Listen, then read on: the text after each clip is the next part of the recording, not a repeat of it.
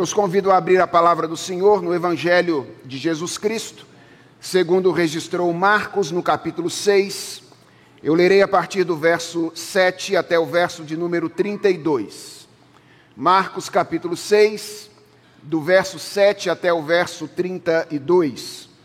Texto que será o texto da nossa mensagem nesta manhã, continuando a nossa série de exposições neste Evangelho o Evangelho segundo Marcos. Acompanhe silenciosamente a leitura que farei da palavra do nosso Deus e receba com fé esta que é a palavra do Senhor. Ela diz assim: Jesus percorria as aldeias vizinhas ensinando, chamou os doze e passou a enviá-los de dois em dois, dando-lhes autoridade sobre os espíritos imundos Ordenou-lhes que não levassem nada para o caminho, exceto um bordão, ou exceto um bordão, nem pão, nem sacola, nem dinheiro, e que fossem calçados de sandálias e não usassem duas túnicas. E recomendou-lhes: quando vocês entrarem numa casa, fiquem ali até saírem daquele lugar. Se em algum lugar não quiserem recebê-los nem ouvi-los, ao saírem dali, sacudam o pó dos pés, em testemunho contra eles. Então, saindo eles, pregavam ao povo que se arrependesse, expulsavam muitos demônios e curavam numerosos enfermos, ungindo-os com óleo. Isto chegou aos ouvidos do rei Herodes, porque o nome de Jesus havia se tornado conhecido, e alguns diziam: João Batista ressuscitou dentre os mortos e por isso forças miraculosas operam nele. Outros diziam, é Elias. Ainda outros diziam, é profeta como um dos antigos profetas. Herodes, porém, ouvindo isto, disse: É João, a quem eu mandei decapitar, que ressuscitou. Porque o próprio Herodes havia mandado prender João e amarrá-lo na prisão por causa de Herodias, mulher do seu irmão Filipe, com a qual Herodes havia casado. Pois João lhe dizia: Você não tem o direito de viver com a mulher do seu irmão. Herodias odiava João Batista e queria matá-lo, mas não conseguia fazer isso, porque Herodes temia João, sabendo que era homem justo e santo, e o mantinha em segurança. E quando o ouvia, ficava perplexo, embora gostasse de escutá-lo. Chegando uma ocasião favorável em que Herodes, no dia do seu aniversário, deu um banquete às autoridades, aos oficiais militares e às pessoas importantes da Galileia, a filha de Herodias entrou no salão e, dançando, agradou a Herodes e aos seus convidados. Então o rei disse à jovem: Peça o que quiser, e eu lhe darei. E fez este juramento: O que você me pedir, eu lhe darei, mesmo que seja a metade do meu reino. Ela saiu e foi perguntar à mãe: O que pedirei? E a mãe respondeu: A cabeça de João Batista. No mesmo instante, voltando apressadamente para junto do rei, disse: Quero que sem demora o Senhor me dê num prato a cabeça de João Batista. O rei ficou muito triste, mas por causa do juramento e dos que estavam com ele à mesa, não quis negar o pedido da jovem. E enviando logo o executor, mandou que lhe trouxessem a cabeça de João. Ele foi e o decapitou na prisão. E trazendo a cabeça num prato, a entregou à jovem, e esta, por sua vez, a entregou à sua mãe. Os discípulos de João, logo que souberam disso, vieram, levaram o corpo dele e o colocaram num túmulo. Os apóstolos voltaram à presença de Jesus e lhe relataram tudo o que tinha, tinham feito e ensinado. E ele lhes disse: Venham repousar um pouco à parte num lugar deserto. Isto porque eles não tinham tempo nem para comer, visto serem muitos os que iam e vinham. Então foram de barco para um lugar deserto à parte. Senhor, é diante da tua palavra que nós estamos e reconhecemos diante de ti que carecemos da iluminação do teu Espírito Santo. Pedimos encarecidamente, portanto, Senhor, que a luz do teu Espírito seja o mestre na nossa mente, ou a mestre na nossa mente e no nosso coração, enquanto nós tentamos entender esta passagem que acabamos de ler. Fala conosco de maneira poderosa e nos encoraja, nos adverte, nos estimula nesta manhã. É a oração que fazemos em nome de Jesus, o nosso Senhor. Amém. Irmãos, esta é uma passagem curiosa, para não dizer estranha. Como a passagem anterior que nós expusemos na semana passada, é, ou na semana retrasada, essa passagem também tem uma estrutura sanduíche. Ou seja, ela é um relato que é entrecortado por um outro relato. Lembra quando nós trabalhamos com a ressurreição da filha de Jairo, que é entrecortado pela cura da mulher hemorrágica? Algo semelhante em termos estruturais acontece nesta passagem. Mas ao contrário do que acontece na passagem anterior, nesta passagem não parece haver muita sintonia entre as bases do sanduíche e o recheio. Veja que o texto começa nos versos 7 a 13 com o relato do chamado ou do envio dos discípulos. É um segundo chamado por parte de Jesus, e agora Jesus vai enviar os discípulos a pregar. E no final do texto, versos 30 a 32, o que nós temos é o relato do retorno dos discípulos e o relatório que eles oferecem a Jesus Cristo, da missão que Jesus os havia dado. E o que, é que você espera encontrar aí no meio? Talvez você espere encontrar um relato daquilo que os discípulos fizeram, o que eles pregaram, as pessoas que eles curaram, quais foram os endemoniados que eles libertaram.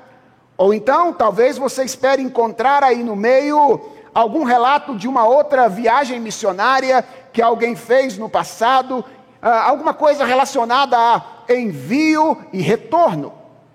Mas o fato é que Marcos coloca aí no meio, nos versos 14 a 29, o relato do assassinato de João Batista, que aparentemente não tem absolutamente nada a ver com o relato das extremidades. A pergunta é: o que Marcos deseja com isso? O que ele quer nos ensinar ao nos oferecer essa narrativa curiosamente estruturada. E eu quero compartilhar com vocês, irmãos, olhando para esses três diferentes momentos da passagem, três lições importantes que Marcos deseja nos ensinar neste texto que vamos trabalhar, trabalhar hoje. Bem, a primeira lição que eu creio é claramente aprendida com esta passagem é que o discipulado não envolve apenas contemplação, ele também envolve atividade. O discipulado não envolve apenas contemplação, ele também envolve atividade. Eu não sei quantos se lembram da exposição que fiz do capítulo 3 de Marcos, quando eu expus o texto que narra o primeiro chamado dos doze discípulos. Quando eu fiz essa exposição, eu procurei enfatizar que a atividade essencial do ministério dos discípulos, do chamado dos discípulos, era estar com Jesus. Jesus Cristo os chamou fundamentalmente para estar com Ele, para cultivar comunhão com Ele, para aprender dele, a fim de que o caráter deles fosse formado à imagem do Mestre. E eu fiz isso, irmãos, por uma razão muito simples. Eu queria combater naquela ocasião um risco que é muito comum entre nós, que é o risco de uma perspectiva ativista do discipulado. Frequentemente nós imaginamos que nós estamos crescendo como discípulos de Jesus na medida em que nós multiplicamos o número de atividades eclesiásticas das quais nós participamos, ou atividades religiosas. Nós imaginamos que nós somos melhores discípulos se nós lemos mais a Bíblia. Nós imaginamos que somos melhores discípulos se nós oramos mais. Nós imaginamos que somos melhores discípulos se nós vamos com mais frequência à igreja. Nós imaginamos que somos melhores discípulos se nós falamos mais a respeito de Jesus às pessoas. Eu quero dizer para vocês nesta manhã que isto não é verdade. Algumas pessoas podem fazer todas essas coisas sem necessariamente serem discípulos de Jesus Cristo. Ler a Bíblia, orar, ir à igreja e falar de Jesus. A pergunta fundamental que nós devemos fazer para saber se nós estamos crescendo como discípulos de Jesus Cristo é se nós estamos desfrutando de comunhão com Jesus, a, po, a ponto de dia a dia o nosso caráter ser conformado ao caráter do nosso mestre. Sempre que eu falo a respeito disso, eu me lembro de um personagem das missões modernas, um missionário escocês chamado David Livingstone, que exerceu o seu ministério na África no século XIX. Livingstone morreu no ano de 1873 e alguns relatos dizem que anos depois da morte de Livingstone, eh, alguns missionários retornaram à África para continuar pregando o Evangelho de Jesus Cristo. E na medida em que eles falavam de Jesus, os nativos diziam: Nós conhecemos este homem, ele esteve conosco há alguns anos atrás. Livingstone tinha se tornado tão parecido com Jesus Cristo, que quando os nativos da África começaram a ouvir a respeito de Jesus, eles confundiram Jesus Cristo com o homem que havia estado entre eles. Esta é a grande evidência de que nós estamos crescendo como discípulos de Jesus. Mas, irmãos, eu quero deixar claro hoje, tendo enfatizado o outro aspecto quando expus o primeiro chamado, que isso não significa que o discipulado exclua o trabalho. Isto não significa que o discipulado exclua as atividades. Jesus não chamou os discípulos apenas para estarem com ele. Jesus chamou os discípulos também para fazer aquilo que ele fazia. E o início desta passagem relata exatamente este momento em que o chamado dos discípulos começa a ser mais plenamente cumprido. Quando depois de terem observado as ações de Jesus, quando depois de terem aprendido com o Senhor Jesus Cristo, eles começam a fazer aquilo que Jesus Cristo fazia. Quais são as três coisas que os discípulos fazem aqui? Exatamente aquelas que Jesus havia, havia feito ou estava fazendo ao longo do seu ministério. Eles pregam o Evangelho, anunciam o Evangelho, eles expulsam os demônios e eles curam os enfermos. As duas últimas atividades, certamente atividades mais relacionadas ao ministério dos doze apóstolos, mas a primeira atividade uma atividade extensiva a todos os discípulos de Jesus Cristo. Qual é, portanto, o primeiro ensino desta passagem? É o de que, se por um lado, o discipulado não se resume às atividades, por outro, ele não existe sem as atividades. O que eu estou querendo dizer é o seguinte, irmãos, e eu quero que você guarde isso no coração. Alguém pode falar de Jesus sem nunca ter sido um discípulo dele. Há muitas pessoas que fazem isso, mas ninguém pode ser um discípulo de Jesus sem nunca falar dele.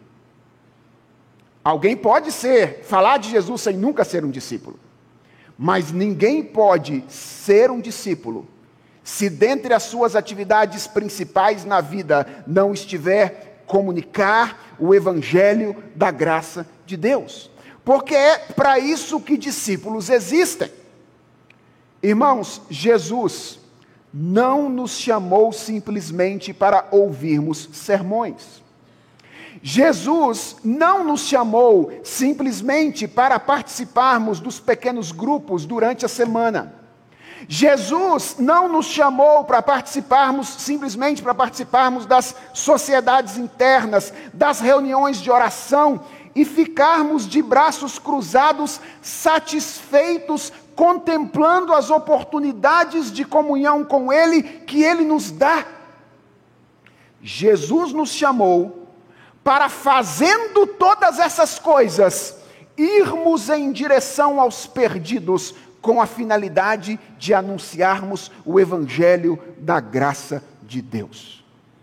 Existe trabalho no discipulado, existe atividade no discipulado, e não existe quem esteja seguindo a Jesus que não tenha recebido a tarefa de compartilhar o Evangelho com outras pessoas.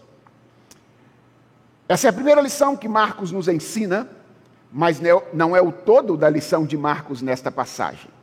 Há uma segunda lição importante aqui, e é a lição de que a atividade do discípulo costuma atrair perseguição. Essa é a segunda coisa importante que eu quero que você guarde na mente e no coração nessa manhã. Como eu disse na introdução aqui da mensagem, o relato do assassinato de João Batista na sequência imediata do chamado ou do envio dos discípulos, parece uma inserção absolutamente despropositada, não é? Mas apenas parece. Quando nós olhamos para o livro de Marcos de maneira mais abrangente, nós percebemos que o que Marcos está fazendo aqui no capítulo 6 é repetir um movimento que é padrão ao longo de todo o seu evangelho. Vejam comigo, folheie sua Bíblia. Em Marcos capítulo 1, versos 16 a 20, nós temos o primeiro relato de chamado no Evangelho de Marcos. É o relato do chamado dos quatro primeiros discípulos, aqueles dois pares de irmãos, Pedro, André, Tiago e João. O chamado deles termina no verso 20, certo? O que nós temos a partir do verso 21 até o verso de número 28? O relato de uma oposição sofrida por Jesus Cristo da parte de um endemoniado na sinagoga de Cafarnaum. Em Marcos, no capítulo 2, versos 13 a 14, nós temos o relato do chamado de Levi. Mais um chamado, mais um discípulo sendo chamado por Jesus, agora é Mateus. Ele termina no verso 14. E então, no verso 15 até o verso 17 do capítulo 2, nós temos o relato da oposição que Jesus sofre da parte dos escribas e dos fariseus. Eles dizem, ele come com pecadores e publicanos.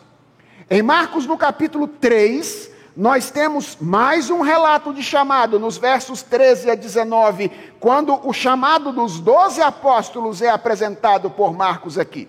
Ele termina no verso 19, e o que é que nós temos a partir do verso de número 20? Nós temos a oposição da família de Jesus e dos escribas contra o seu ministério.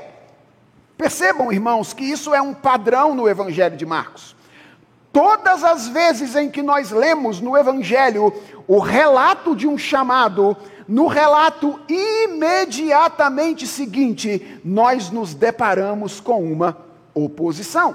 Lembrem-se que Marcos está escrevendo o seu evangelho para os primeiros cristãos no Império Romano que estão começando a enfrentar perseguição do império naquela ocasião.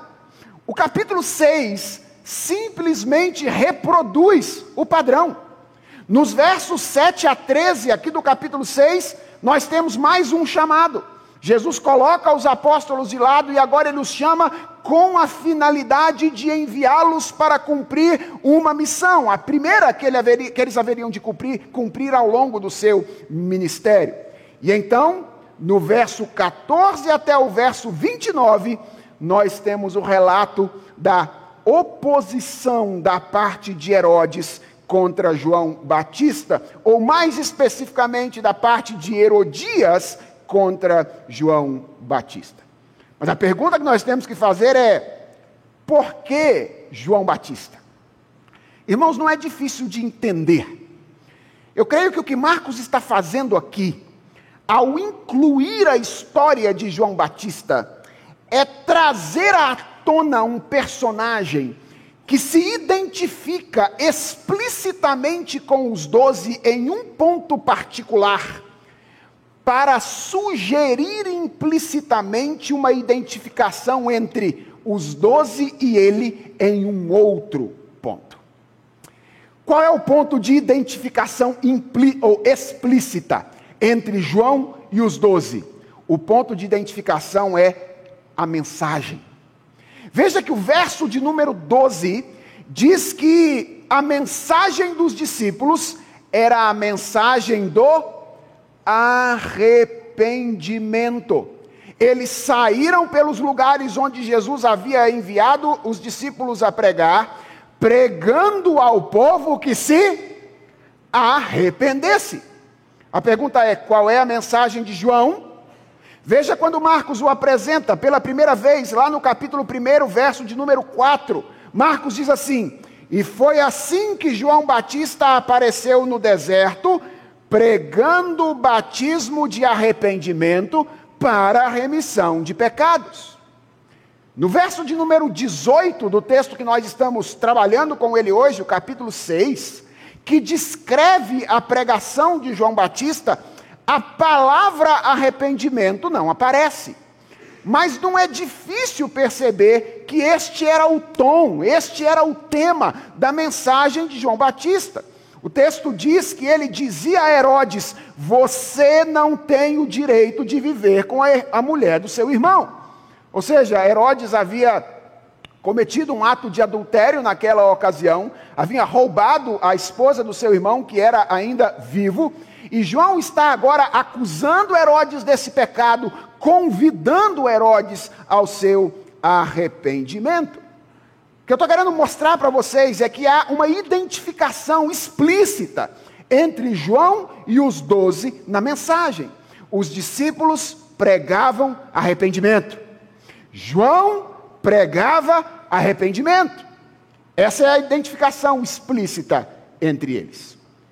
E a pergunta é: qual é a identificação implícita que Marcos deseja sugerir? Ou qual é a identificação que ele deseja sugerir implicitamente? Ora, irmãos, é aquela que nos é naturalmente sugerida quando nós lemos o desfecho do relato sobre João. O que diz o desfecho do relato sobre João? Que a consequência do compromisso de João com a mensagem que ele pregada, pregava foi a perseguição e a sua execução sumária. O que o texto nos diz é que João Batista, por anunciar o arrependimento, sofreu oposição que o, o levou à morte. Quando nós lemos alguém convidado para pregar arrependimento, e depois encontramos o relato de alguém que, por pregar o arrependimento, foi conduzido à morte, a pergunta que nos vem à mente é óbvia: o que vai acontecer com os doze? Eles deveriam esperar alguma coisa diferente? Qual é o caminho de Jesus? Não era esse o caminho que Jesus estava trilhando? E finalmente, a pergunta que o texto deseja fazer a nós é: será diferente conosco? Se nós nos comprometermos verdadeiramente com fazer aquilo que o Senhor quer que nós façamos, que é pregar o puro evangelho de arrependimento a esta a sociedade que jaz no maligno. O que Marcos deseja nos dizer, irmãos, ao inserir o relato do assassinato de João, depois do chamado e do envio dos discípulos, é que seguir a Jesus como ele deseja ser seguido, é uma decisão arriscada. Seguir a Jesus, como ele deseja ser seguido, é uma decisão arriscada. Irmãos, nós vivemos um tempo em que as pessoas não têm pesado o custo do discipulado. Elas chegam na igreja, elas querem se tornar membros da igreja, elas se empolgam com o Evangelho, se empolgam com Jesus Cristo, com as músicas que cantamos e etc. Mas nem sempre elas pesam o custo do que significa seguir a Jesus Cristo. Seguir a Jesus significa engajar-se em uma atividade que pode conduzir aqueles que se engajam nela a uma perseguição que os conduz à morte. Para nós é muito difícil entender por quê. Afinal de contas, a mensagem que nós proclamamos é a boa notícia. A mensagem que nós proclamamos é a mensagem de convite à salvação. Mas, irmãos, eu quero lembrar a você que a boa notícia, a mensagem da salvação, passa pelo anúncio daquilo de que precisamos ser salvos, passa pelo anúncio da nossa condição de pecado, passa pelo anúncio da nossa rebeldia contra Deus, passa pelo anúncio da nossa tendência à autonomia. Pregar o Evangelho não é simplesmente dizer, eu tenho um caminho da salvação para você. Pregar o Evangelho significa dizer do que você precisa ser salvo. Significa dizer, você é pecador.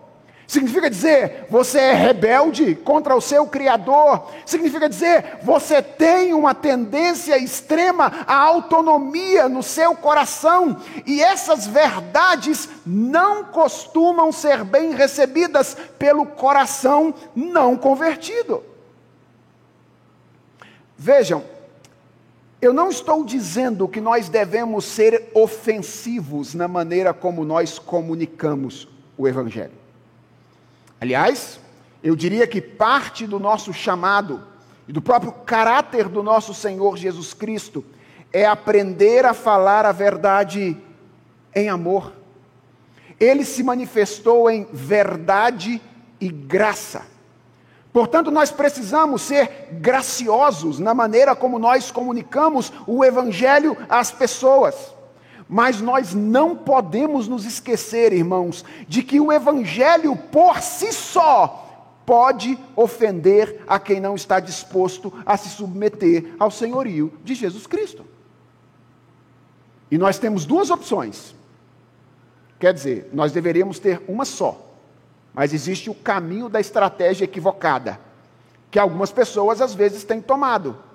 É o caminho de mudar a mensagem para agradar as pessoas.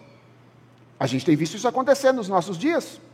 Porque a mensagem do Evangelho é ofensiva às pessoas, a gente começa agora a relativizar algumas palavras. Ao invés de falar de pecado, vamos falar de erro. Não vamos falar de pecado, não, porque pecado é uma palavra muito agressiva. Vamos falar de erro. Ao invés de falar de perdição eterna, vamos falar de doença. Porque doença é um negócio que pode ser curado, né? Perdição não. Então vamos atenuar a nossa linguagem, atenuar a nossa mensagem, para que as pessoas então não sejam ofendidas pela mensagem do Evangelho. Irmãos, isso é algo que nós não podemos fazer. Nós devemos ser fiéis à mensagem do Evangelho e dizer às pessoas aquilo que o Evangelho diz a respeito delas. Mas nós devemos estar cientes de que este é um tipo de atividade que tem um custo. Um custo que pode ser inclusive o da nossa vida, como foi com João naquela ocasião. Então, veja o que é que Marcos está nos ensinando aqui. Marcos está nos ensinando que Jesus não chama os seus discípulos apenas para contemplação. Jesus chama os seus discípulos para arregaçar as mangas e para se envolverem em uma atividade e essa é a segunda coisa que Marcos ensina, que pode lhe custar a própria vida. E a pergunta que nós temos diante de nós, depois dessa apresentação de Marcos, é o que nós vamos fazer. E a terceira lição que nós aprendemos nesta passagem é a lição que é fonte do nosso encorajamento. É a verdade de que o trabalho de Jesus Cristo, quando feito da maneira como Jesus Cristo deseja, conta com a companhia e a autoridade de Jesus Cristo. Eu vou repetir. Essa é a terceira coisa que Marcos nos ensina nessa passagem: que o trabalho de Jesus, feito da maneira de Jesus, conta com a bênção de Jesus. A terceira parte do texto que nós estamos estudando começa dizendo que, ao final de um tempo, os apóstolos voltaram à presença de Jesus e lhe relataram tudo quanto tinham feito e ensinado. Isso é o que diz o verso de número 30. Irmãos, eu acho essas palavras simplesmente fantásticas. Fantásticas. Os apóstolos voltaram à presença de Jesus e lhe relataram tudo o que tinham feito e ensinado. Eu acho essas palavras fantásticas, em primeiro lugar, porque elas mostram que a missão dos discípulos foi efetivamente cumprida. Ou seja, eles fizeram tudo aquilo que Jesus lhes tinha enviado para fazer. E lembre-se que entre as coisas que Jesus tinha enviado os discípulos para fazer, estavam coisas como curar pessoas e expulsar demônios. E o texto diz que eles voltaram e relataram tudo aquilo que eles fizeram. Quando nós olhamos para essas palavras, a nossa tendência é imaginar que elas dizem alguma coisa a respeito dos discípulos, de quem eram eles. Irmãos, essas palavras dizem muito mais algo a respeito de Jesus do que algo a respeito dos discípulos. Volte os seus olhos novamente para o trecho inicial da passagem. Lá para o início, quando Jesus chama os discípulos para a caminhada e para, o, e para a sua missão. Veja que o chamado que Jesus faz nos versos iniciais não se constitui apenas de informações sobre o que os discípulos tinham que fazer. O chamado também se constitui de informações sobre como eles deveriam fazer isso.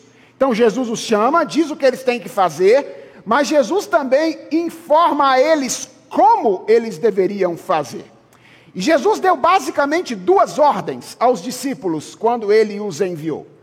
A primeira, que está aí nos versos 8 e 9, foi que eles não levassem nada, a não ser um bordão nas mãos, sandálias nos pés e uma única túnica sobre o corpo.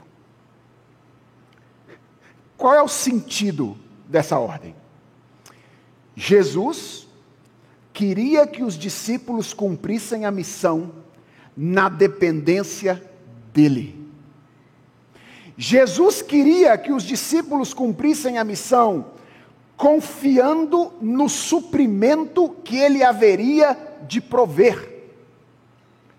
E meus irmãos, de maneira belíssima, o que Jesus faz aqui é conectar os discípulos a um momento chave da história da redenção, em que a provisão do Senhor se manifestou de maneira poderosa sobre outros discípulos no passado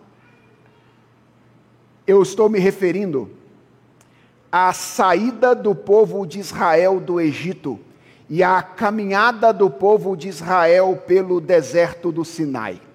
Você se lembra como o povo de Israel foi orientado a comer a Páscoa?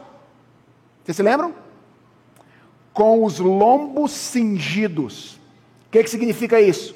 Com uma túnica amarrada na cintura com sandálias nos pés e com um cajado nas mãos. O que, que Jesus está fazendo aqui? Ele está conectando os doze às doze. As doze tribos de Israel no passado, aos doze que são o fundamento da igreja no Novo Testamento: um cajado, sandálias e uma túnica.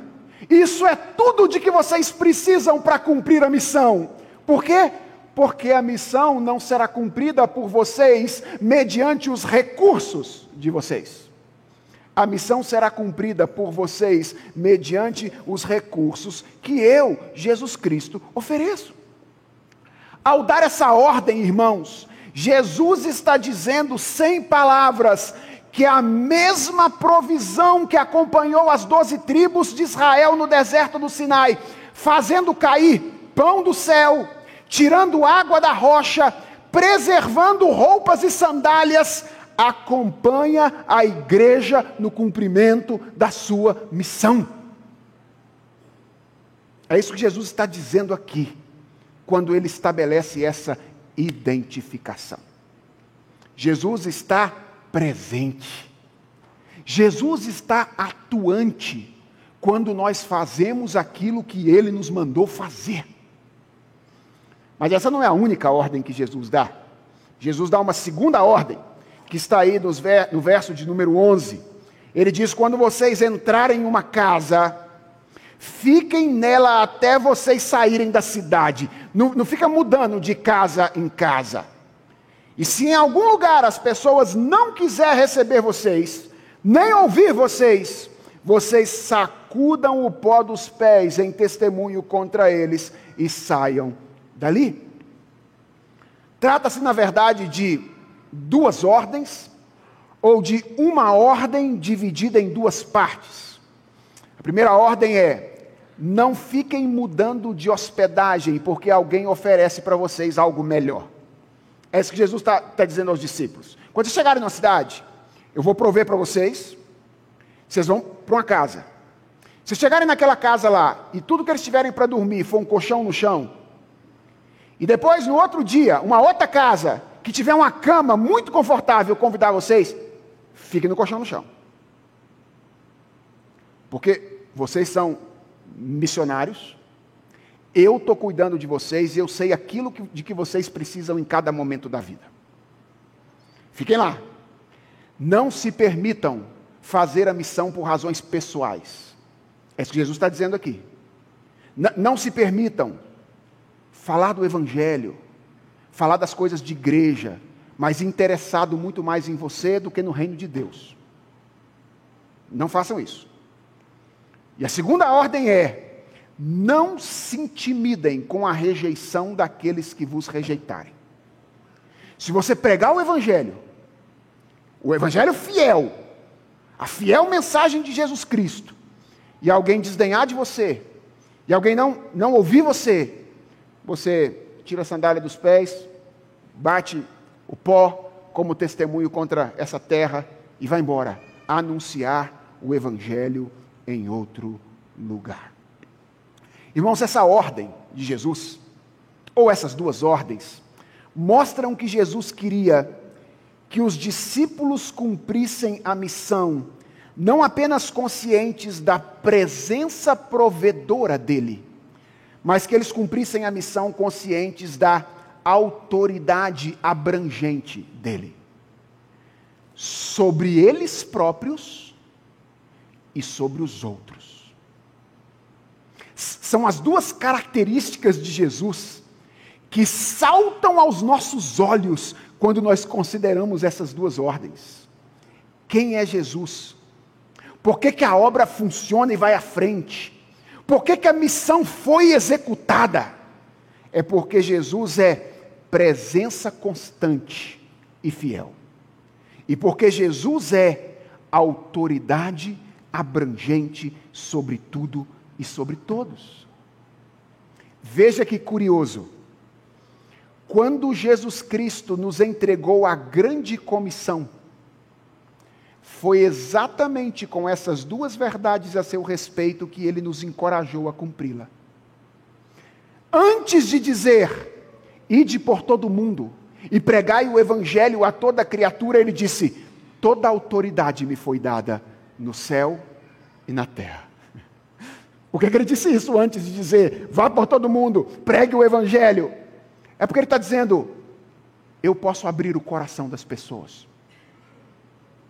Eu posso exigir isso de vocês, e eu posso trabalhar por vocês na medida em que vocês proclamam o verdadeiro Evangelho.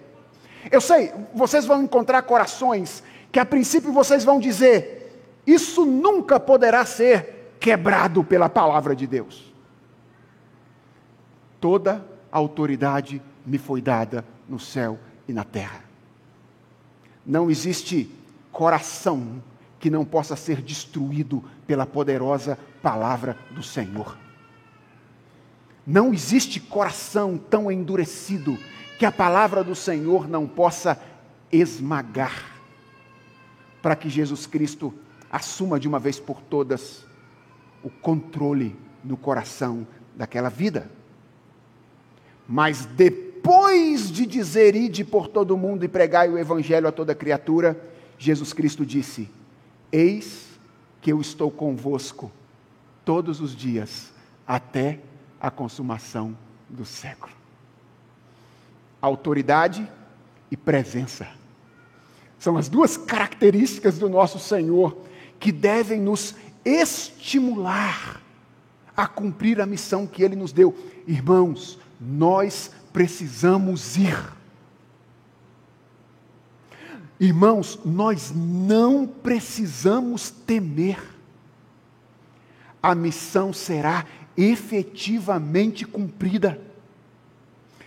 Não porque os nossos recursos sejam suficientes, mas porque os de Jesus que está conosco são.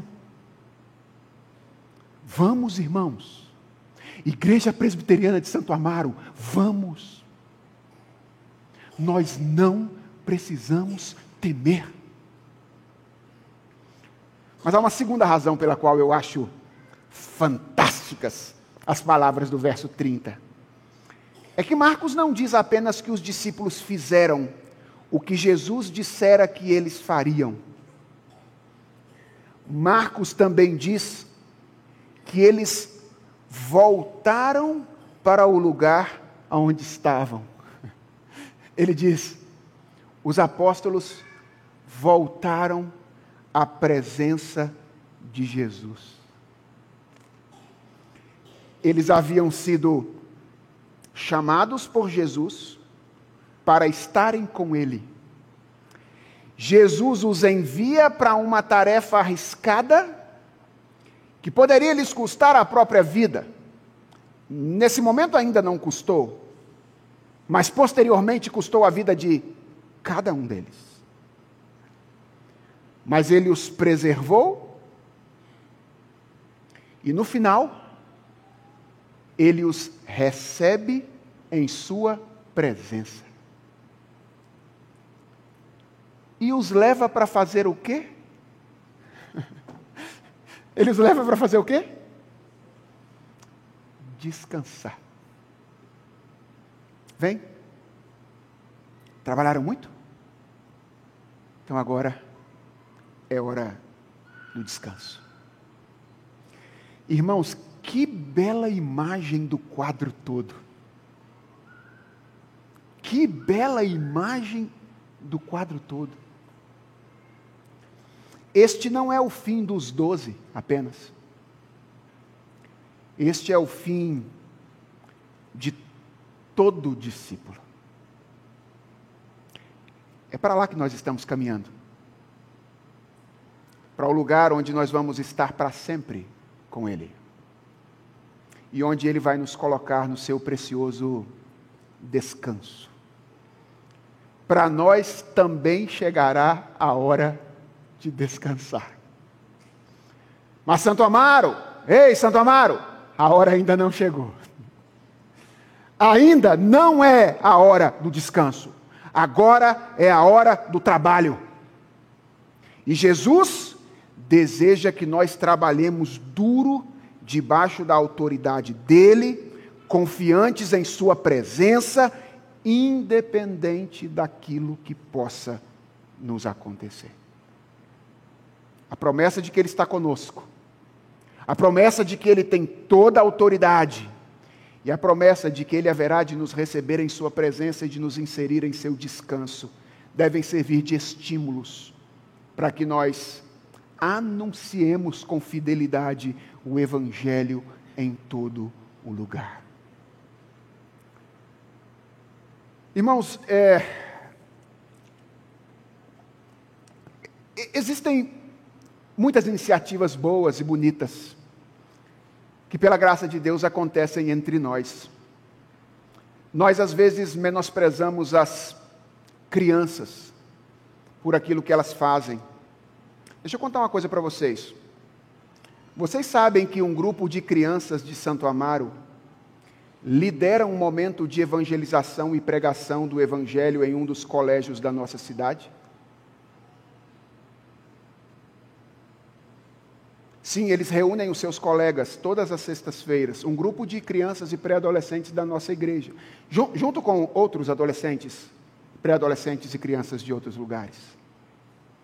Eles reúnem os seus colegas, eles cantam louvores a Deus e eles ensinam no alto dos seus 10, 11, 12 anos de idade